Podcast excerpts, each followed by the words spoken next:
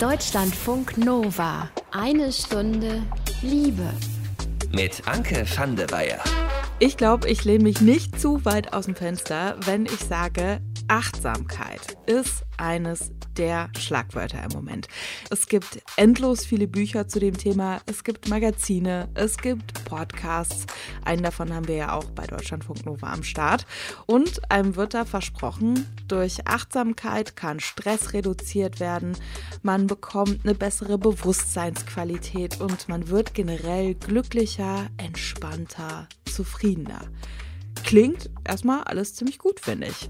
Und vom Ding her kann man auch echt alles achtsam machen. Also man kann achtsam essen, man kann sich achtsam bewegen, man kann achtsam kommunizieren, man kann achtsam shoppen und man kann natürlich auch achtsam Sex haben. Beim Thema Achtsamkeit und Sex, da ist ein großes Stichwort Slow Sex. Wir haben eine kleine Umfrage per Sprachnachricht gestartet und wir haben mal gefragt, was fällt dir ein zum Thema Slow Sex bzw. achtsamer Sex? Slow Sex ist für mich gar kein Begriff. Vielleicht irgendwelchen Rap-Texten mal so nebenbei oder so. ja, Slow Sex, Blümchensex, langsamer Sex mit Gefühlen. Shoutout an meine liebe Freundin, nennen wir sie Fred die vorhin zu mir sagte, ja, alles immer schön slow und bedacht und achtsam. Ist ja schön und gut, aber ganz ehrlich, ich will auch einfach mal ficken dürfen. Alleine die Vorstellung, dass du mit deinem Partner, deiner Partnerin so richtig intensiv bist, jede Berührung total viel wert ist, man atmet gemeinsam oder reibt sich vielleicht nur aneinander. Wow, ich glaube, das kann wirklich eine Ebene erreichen, die absolut perfekt ist. Die Meinungen gehen auf jeden Fall schon mal ordentlich auseinander. Finde ich persönlich ja immer gut, dann über solche Themen hier zu sprechen. Wir erklären in dieser Episode nicht nur, was Slow Sex jetzt ganz genau ist und kann. Wir checken auch, was Slow Sex und Slow Food gemeinsam haben und wie man lernen kann, beim Sex weniger orgasmusfixiert zu sein. Das ist nämlich ein ganz großes Thema, wenn es um achtsamen Sex geht. Schön, dass ihr dabei seid. Deutschlandfunk Nova. Jetzt mal ganz ehrlich, Leute. Wir waren alle beim Sex doch schon mal nicht so ganz komplett bei der Sache, weil einem irgendwie noch was vom Tag nachhängt, weil man irgendeinen Geistesblitz hat, dem man dann plötzlich nachgeht oder weil man vielleicht auch in Gedanken schon bei dem ist, was man für später am Tag oder am Abend noch geplant hatte. Das ist so ziemlich das Gegenteil von achtsam sein. Achtsam sein heißt im Moment sein und das heißt eben auch, Dinge ganz bewusst zu tun. Gegen diese Ablenkung, die einem auch schon mal beim Sex passieren, soll Slow Sex helfen.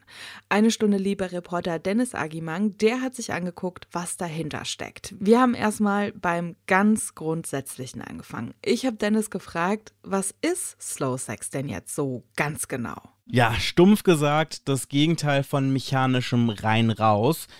Einfach mal alles ganz langsam machen. Dabei ist Slow Sex eigentlich gar nichts Neues, aber wird gerade ziemlich gehypt. Slow Sex und Achtsamkeit hatten halt immer so ein leicht verstaubtes Esoterik-Hippie-Love-Image, was viele eher abschreckend fanden. Aber irgendwie passt das jetzt ja in diese etwas entschleunigte Corona-Zeit, wie beispielsweise auch Slow Food.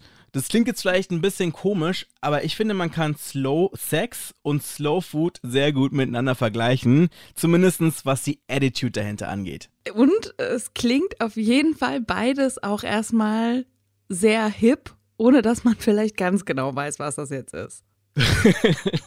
Bei Slow Food geht es einfach darum, langsam und bewusst zu essen, zu genießen, sich mal Zeit zu nehmen und das, was da vor allem auf dem Teller liegt, zu zelebrieren. So ist es auch beim Slow Sex und Natalia aus Berlin schwört schon länger darauf. Bei ihr hört sich das übrigens so an. Also wenn wir Sex haben wollen, dann ist alles bis irgendwie eine Stunde eigentlich ein Quickie und wir wissen dann auch, dass wir da uns viel Zeit nehmen müssen, ähm, damit das so ist, wie wir das wollen und wie wir das genießen können. Beim normalen Sex beklagen viele, dass der ganze Alltagsstress quasi im Schlafzimmer mit dabei ist. Außerdem leiden viele an Performance-Druck, also sie hinterfragen die ganze Zeit sich selbst, ihre Leistung im Bett und fühlen sich unter Druck gesetzt, dem oder der anderen die krassesten Orgasmen zu zaubern und im Bett halt so richtig abzuliefern. Ich bin ehrlich gesagt äh, schon gestresst, wenn du das hier gerade nur alles erzählst. Ja, absolut. Also dabei geht halt auch wirklich bei ganz vielen der Spaß im Bett verloren. So war das übrigens auch bei Milom aus Berlin. Zu Anfang ist erstmal wichtig zu sagen, dass mich das Gegenteil von Slow Sex und Achtsamkeit beim Sex erstmal sehr geprägt hat und ich gemerkt habe, dass mir Sex so überhaupt keine Erfüllung gibt und mir gar keinen Spaß macht und ich mich sehr asexuell fühle, wenn ich über fast und rough, schnell, äh, einfach nur Befriedigung, Sex nachdenke, weil das mir nicht gut getan hat in meinem Leben. Ja, nach dem Sex hat er sich oft schlecht und seelisch unbefriedigt gefühlt. Deshalb hat Millum dann irgendwann einen Gang zurückgeschaltet.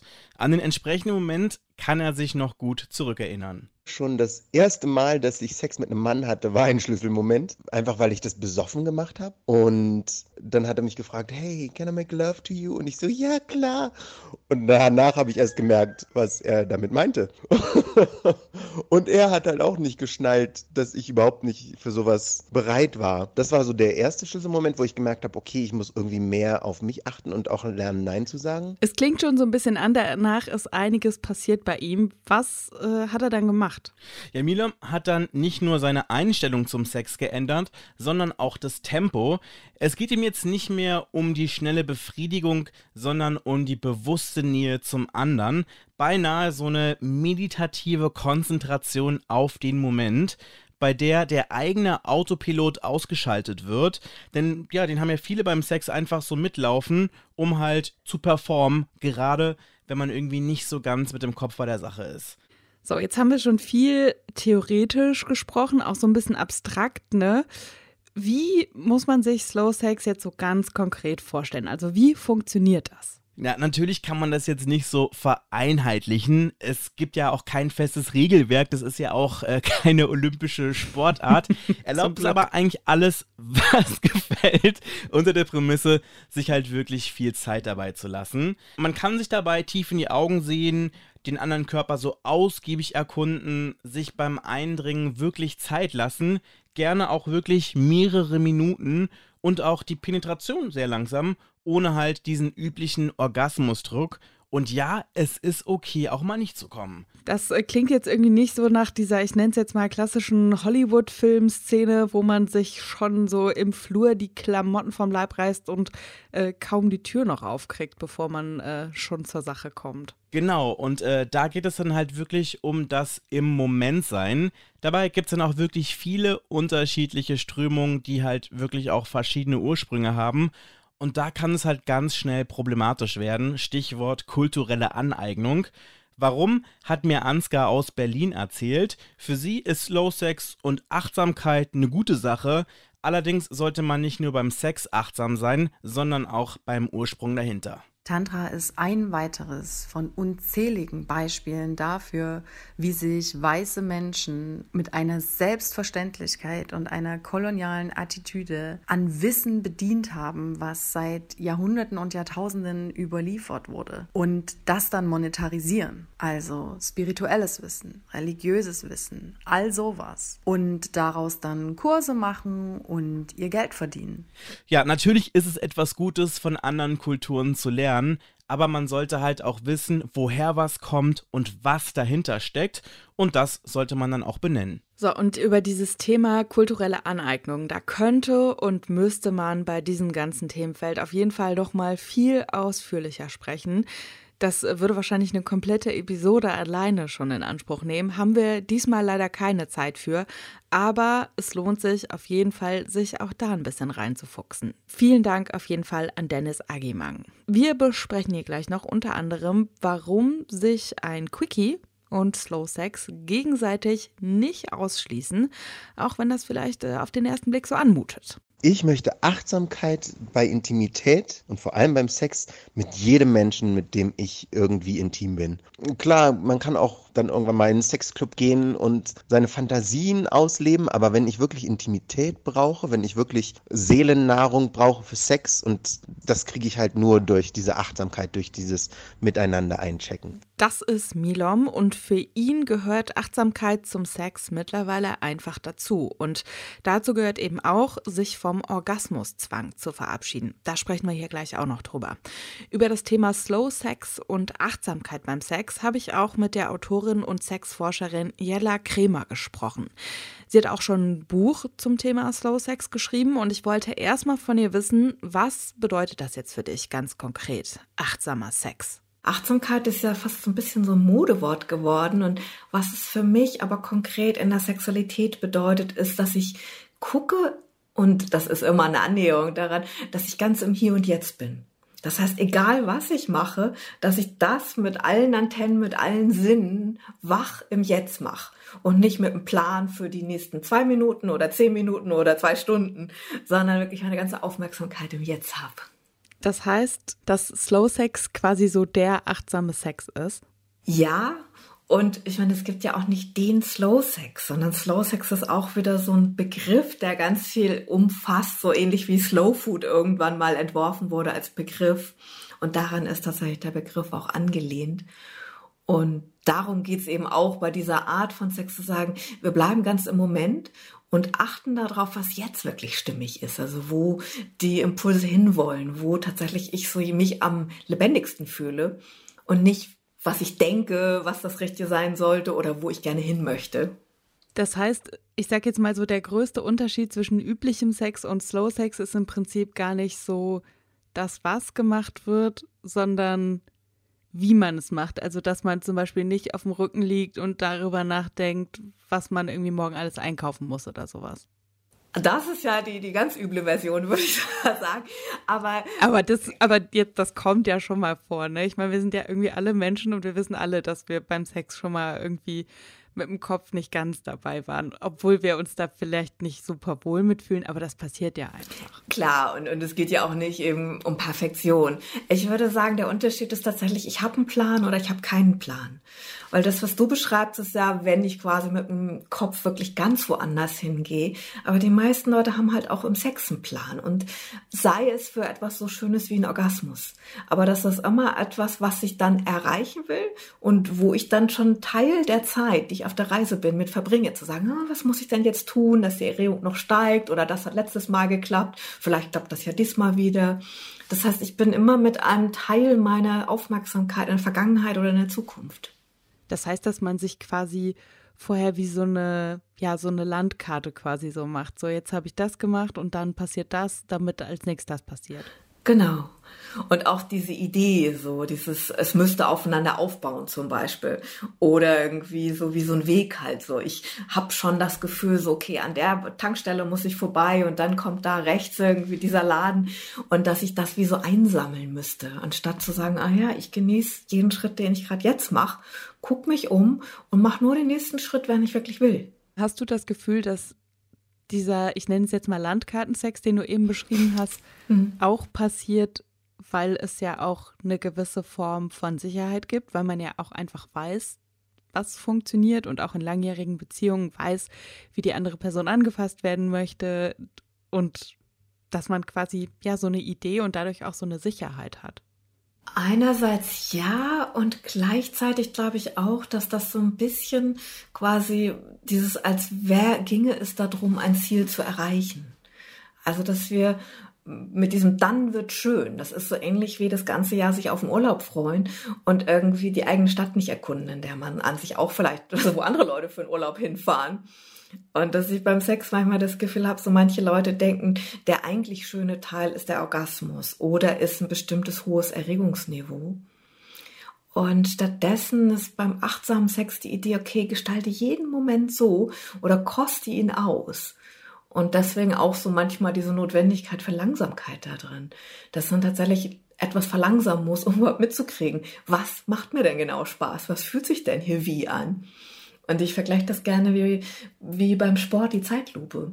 Also dass wir auch die wichtigen Momente dann nochmal so langsam betrachten, bis wir die Bewegung und die, eventuell geht es jetzt über eine Linie oder nicht, oder wo macht jemand irgendwie was besonders gut, bis wir das erkennen können. Und das ist tatsächlich auch die Idee dahinter, zu sagen, nur so weit verlangsamen, dass ich das mitkriegen kann. Ansonsten muss achtsamer Sex überhaupt nicht langsam sein. Das heißt, ähm, auch ein Quickie kann theoretisch achtsam sein. Absolut. Und auch der Sex selbst. Also da geht's auch nicht darum, so Slow Sex assoziieren manche Leute so dieses, das heißt so Sex im Schneckentempo. Und das ist es gar nicht, sondern es geht immer nur darum, das so zu verlangsamen, bis du mitkriegst, was du machst. Und auch bis du genießen kannst, was du machst. Da muss man ja aber vorher schon ziemlich viel sich auch im Kopf mit auseinandergesetzt haben, oder? Also das probiert man ja nicht mal einfach so eben aus, oder? Das ist also selten. Das kann ich bestätigen. So von den Menschen, mit denen ich arbeite, gibt es immer mal wieder welche, die sagen, ach, das machen wir ja schon die ganze Zeit, jetzt haben wir Namen dafür.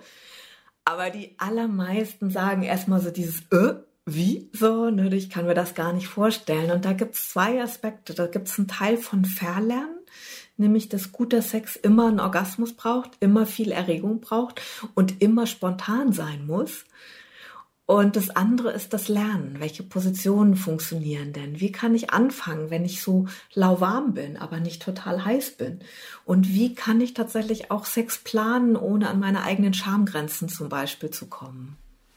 Du hast gerade auch gesagt, dass man quasi verlernen muss, dass ein Orgasmus zum Sex dazugehört. Wo ich mhm. schon wieder so einen halben Knoten im Kopf kriege, weil mhm. für mich dann irgendwann so ein Elefant im Raum steht, nämlich der Nicht-Orgasmus. Also, dass man statt auf den Orgasmus fixiert zu sein, plötzlich darauf fixiert ist, gerade nicht äh, auf den Orgasmus fixiert zu sein. Also, wo mhm. sich bei mir so ein bisschen das Hirn verknotet, wo ich mich dann frage, ist das dann nicht irgendwie auch schon wieder eine Orgasmusfixierung? Das ist tatsächlich auch ein bisschen einer der Irrglauben und danke, dass du das ansprichst, als würde Slow Sex den Orgasmus verbieten oder bewusst vermeiden. Und es ist nicht so, sondern es geht darum, den Orgasmus als Ziel rauszuschmeißen.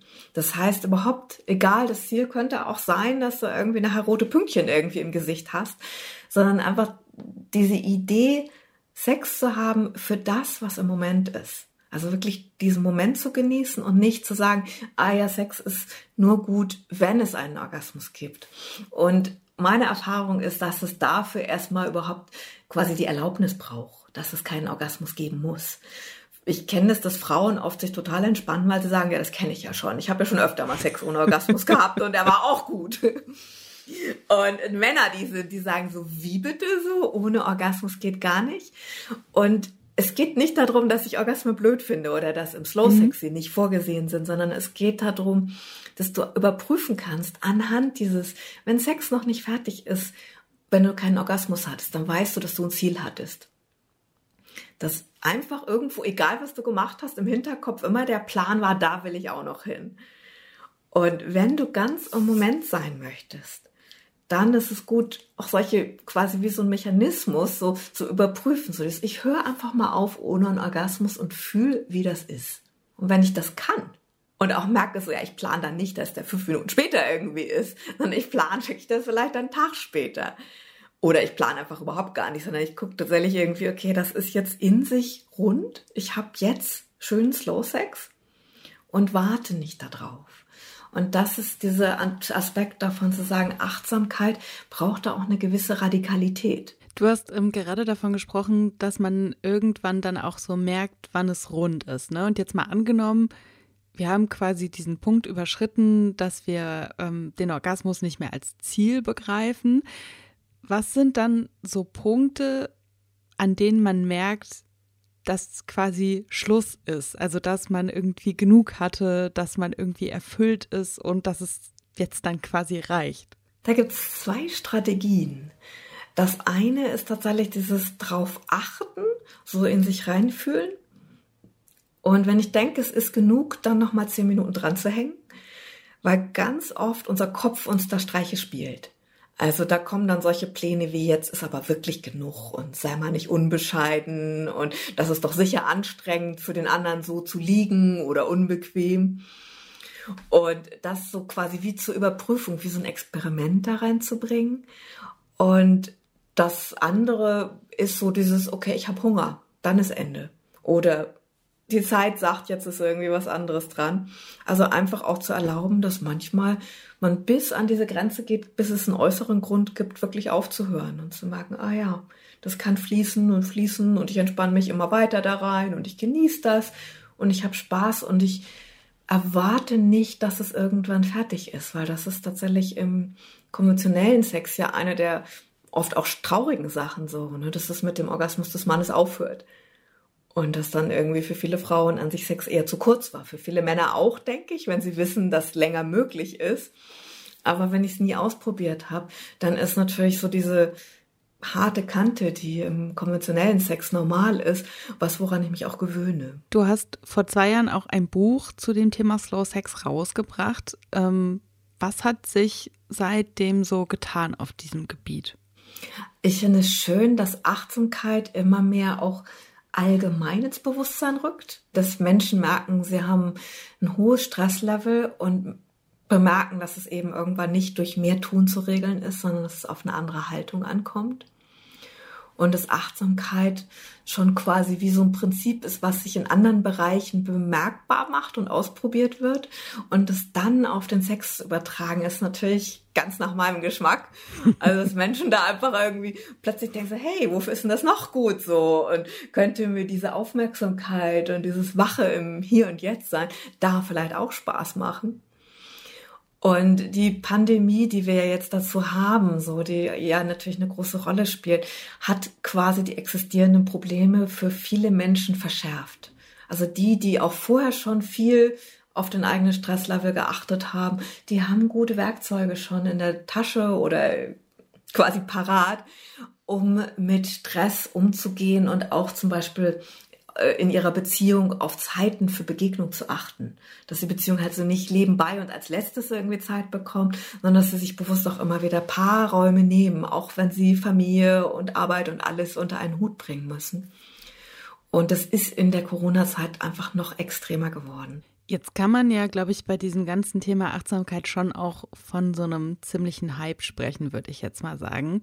Mhm. Und ähm, ich habe mich gefragt, und wollte dich fragen, wie da deine Erfahrung ist.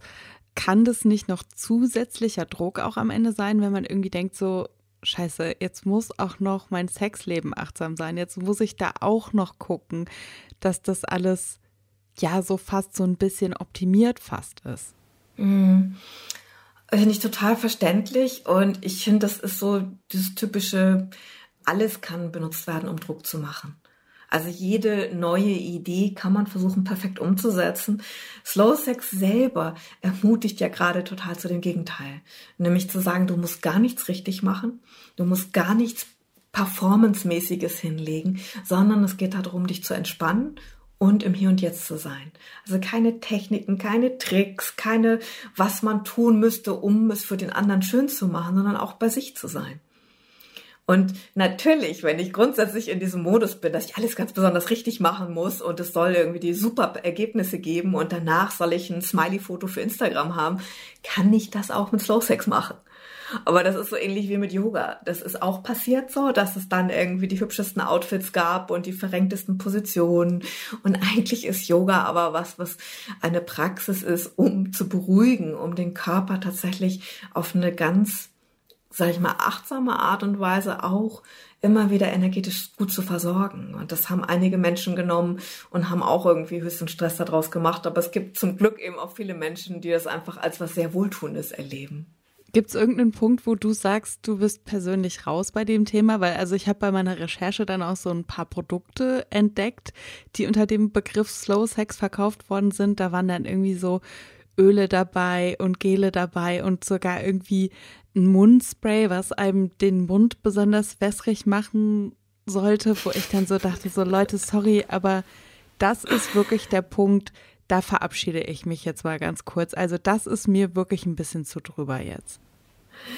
Ja, ich, ich weiß, was du meinst. So, ne? Das ist genau wie bei den Yoga-Klamotten, wo ich auch gedacht habe, so, ne? es können, manchmal könnte man fast denken, man braucht die, das perfekte Outfit und die perfekte Matte, bevor man irgendwie die erste Yoga-Position. Ja, und die perfekte Körpergröße, ne? Weil die Sachen gibt's dann ja auch immer nur so bis Größe 42 oder sowas meistens. Genau, und das so. Und, und mit allem kann man auch Geld machen. Und es ist ja so ein bisschen wo ich sagen würde, okay, dass es auch missbraucht wird, sollte nicht entmutigen, weil das gehört dazu. Wir leben im Kapitalismus. Und natürlich, wenn ein, eine Richtung modern wird, dann ruft es auch die Menschen auf den Plan, die denken, oh, da kann ich irgendwie ein teures Accessoire für verkaufen oder äh, Slow Sex geht nur, wenn du das richtige Gel verwendest oder das richtige XY. So, das sehe ich auch. Ich bin da selbst, wenn ich glaube, es braucht für ein achtsames Leben, dass man sich darüber über all diese Dinge Gedanken macht. Also immer wieder auch reflektiert, was brauche ich wirklich und was ist gerade einfach nur gelungene Werbung, die mich für eine Sekunde erwischt hat und gedacht habe, oh, wenn ich das kaufe, werde ich glücklich. Weil wir sind ja auch irgendwie, die Werbeindustrie ist gut da drin, so, ne, das einfach zu vermitteln. Und dann immer nochmal wieder innezuhalten und zu merken, okay, nee, das ist es nicht. Und ich gucke immer so, das Slow Sex braucht schon ein oder ist gut irgendwie, wenn man zum Beispiel feste Kissen hat, dass man seine Arme und Beine gut lagern kann. Aber die, da muss nicht Slow Sex draufstehen. Und da kann man auch eine Handtuchrolle zusammen, eng zusammenrollen und hat auch eine feste Unterlage. Und insofern gibt es sicher viele Produkte und ich glaube, ich habe eine Ahnung, worauf du anspielst. So eine Reihe von Produkten, wo ich auch gedacht habe, ach nö, die haben eigentlich eher wenig mit Slow Sex, so wie ich ihn verstehe, zu tun und haben da sich einfach so einen Namen geschnappt und ein bisschen Glitzer drauf gestreut. Ja, und die Kissen, die kann man dann ja immerhin auch noch für andere Sachen als den Sex benutzen. Vielen Dank auf jeden Fall an die Autorin und Sexforscherin Jella Kremer. Wir haben über Sex und Achtsamkeit gesprochen und ihr Buch zu dem Thema, das heißt Liebe würde Slow Sex machen. Zum Abschluss gibt's natürlich für euch noch das Liebestagebuch. Diesmal mit Jan. Den haben wir euch vor ein paar Episoden hier das erste Mal vorgestellt und der wird in seinen Liebestagebüchern seine komplette, sehr intensive Beziehungsgeschichte zu seinem Ex-Freund Jonas aufdröseln. Beim ersten Treffen in Jans Heimat in Norddeutschland, da hat's schon ziemlich geknistert und was dann passiert ist, das hört er jetzt. Nach dem ersten Treffen hat das Ganze ziemlich schnell Fahrt aufgenommen. Wir haben uns, ich glaube, fast jede Woche gesehen. Entweder ich bin ins Ruhrgebiet gefahren oder er kam hier hoch. Wir haben danach oft bei mir im Haus noch weitergearbeitet und uns gemeinsam am Wochenende als Bauarbeiter, was wir beide ja von Beruf nicht sind, betätigt, was wirklich riesig Spaß gemacht hat. Und in mir kamen natürlich auch riesig so diese, diese Liebesgefühle auf. Ähm, ich fand ihn toll, er findet mich spannend und wir haben eigentlich ganz unterschiedliche Hintergründe, obwohl wir beide aus Norddeutschland kommen, aber ja nicht alle aus Norddeutschland sind gleich. Er ist aus einem Lehrerhaushalt und ich dagegen klassische Handwerkerfamilie, könnte man vielleicht sagen. Und dann ist er auch noch Waldorfschüler. Und da sind schon so spannende Unterschiede gewesen, die wir immer mal wieder erkunden. Ich glaube, ich kann das am plakativsten an der Konfliktbewältigung deutlich machen. Ich als norddeutsche Kartoffel habe gelernt, Konflikte auszusitzen. Einfach auch einen ganzen Moment lang nichts zu sagen und solange es nicht eskaliert, abzuwarten, es wird schon irgendwie wieder besser. Ist ein Stück weit auch ungesund, was ich gemerkt habe mit der Zeit, aber was er mir ganz deutlich zeigen konnte, dass er überhaupt nicht bereit war, irgendwas auszusitzen. Und sobald irgendwas im Raum stand, musste das ausführlich diskutiert werden. Und das war natürlich eine Herausforderung für mich, weil man das vielleicht nicht ganz so viel in meiner Familie so macht aber total erfrischend und das hat für mich auch nur positive Vibes gebracht, weil er hat auch eigentlich eine gute Herangehensweise und nicht besonders konfrontativ. Ich bin sehr friedliebend und friedbedürftig und das war ganz schön eigentlich, wenn wir darüber gesprochen haben, dass es keine großen Anklagen gab und er auch eine sehr gewaltfreie, sanfte Kommunikation hat da vielleicht. Auf demselben Level haben wir auch ganz spannende Gemeinsamkeiten festgestellt. Wir waren nämlich zu dem Zeitpunkt beide Geschäftsführer er von einem Kulturort im Ruhrgebiet neben dem Studium und ich schon hauptberuflich von unserem Familienbetrieb. Da haben wir auch ein riesiges Feld gehabt, wo wir ganz viel drüber sprechen konnten und die Gesprächsthemen sind uns wirklich überhaupt nicht ausgegangen und das war einfach eine ganz tolle Erfahrung, jemanden kennenzulernen, der so anders ist und mit dem man doch so viel so toll besprechen kann. Wir haben uns, sind uns tatsächlich ziemlich schnell näher gekommen und nach einem ersten man könnte vielleicht sagen, Fehlversuch, wo er das überhaupt nicht gefühlt hat und das dann abgebrochen hat und ich sehr, sehr enttäuscht war, hat das bei den nächsten Malen ziemlich schnell einen ganz tollen Vibe für mich auch aufgenommen, sodass wir echt ganz viel tolle Zeit zusammen hatten und auch wunderbaren Sex, der für mich in diesem Moment jedenfalls hatte ich keine Erinnerung an so tolle Momente mit jemandem, wo ich mich so fallen lassen konnte und wo ich so intensiv einfach in diesem Moment leben konnte und das so fühlen. Wir haben ziemlich schnell über Exklusivität gesprochen, ich würde sagen nach drei Wochen oder so, aber auch ganz praktisch, weil er davon sprach, dass er mit jemandem Sex haben wolle. Und ganz praktisch habe ich auch das Gefühl gehabt, dass das schwierig wird, über 250 Kilometer entfernt eine exklusive Beziehung zu führen. Ich hatte vorher auch schon mal eine offene Beziehung, was für mich okay und schön war. Und deswegen war das von vornherein eine Möglichkeit. Und da er das gleich ansprach, dass er da jetzt irgendwie mit jemandem was haben will, habe ich das auch so angenommen und fand das für mich auch okay. Wobei ich das die ganze Zeit, wo wir zusammen waren, immer wesentlich weniger genutzt habe als er. Für mich war Sex schon immer was ziemlich Zentrales, gerade in der Beziehung. Und für mich kann eine Beziehung auch nur funktionieren, wenn der Sex gut ist. Und in diesem Zusammentreffen war der Sex wirklich besonders und hat mich beeindruckt. Also er hat mich beeindruckt, aber auch wenn wir zusammen waren, mein Gefühl danach hat mich beeindruckt. Und darüber gibt es, glaube ich, noch einiges zu erzählen. Das will ich aber auch mal hoffen und das hört er dann natürlich alles hier bei uns. Wenn ihr Fragen, Rückmeldungen oder Themenwünsche habt für die eine Stunde Liebe, dann könnt ihr euch wie immer sehr, sehr gerne bei uns melden. Einfach an mail.deutschlandfunknova.de schreiben. Ich bin Anke van der Weyer. Ich sage danke fürs Zuhören. Habt's gut! Deutschlandfunk Nova. Eine Stunde Liebe. Jeden Freitag um 20 Uhr. Mehr auf deutschlandfunknova.de.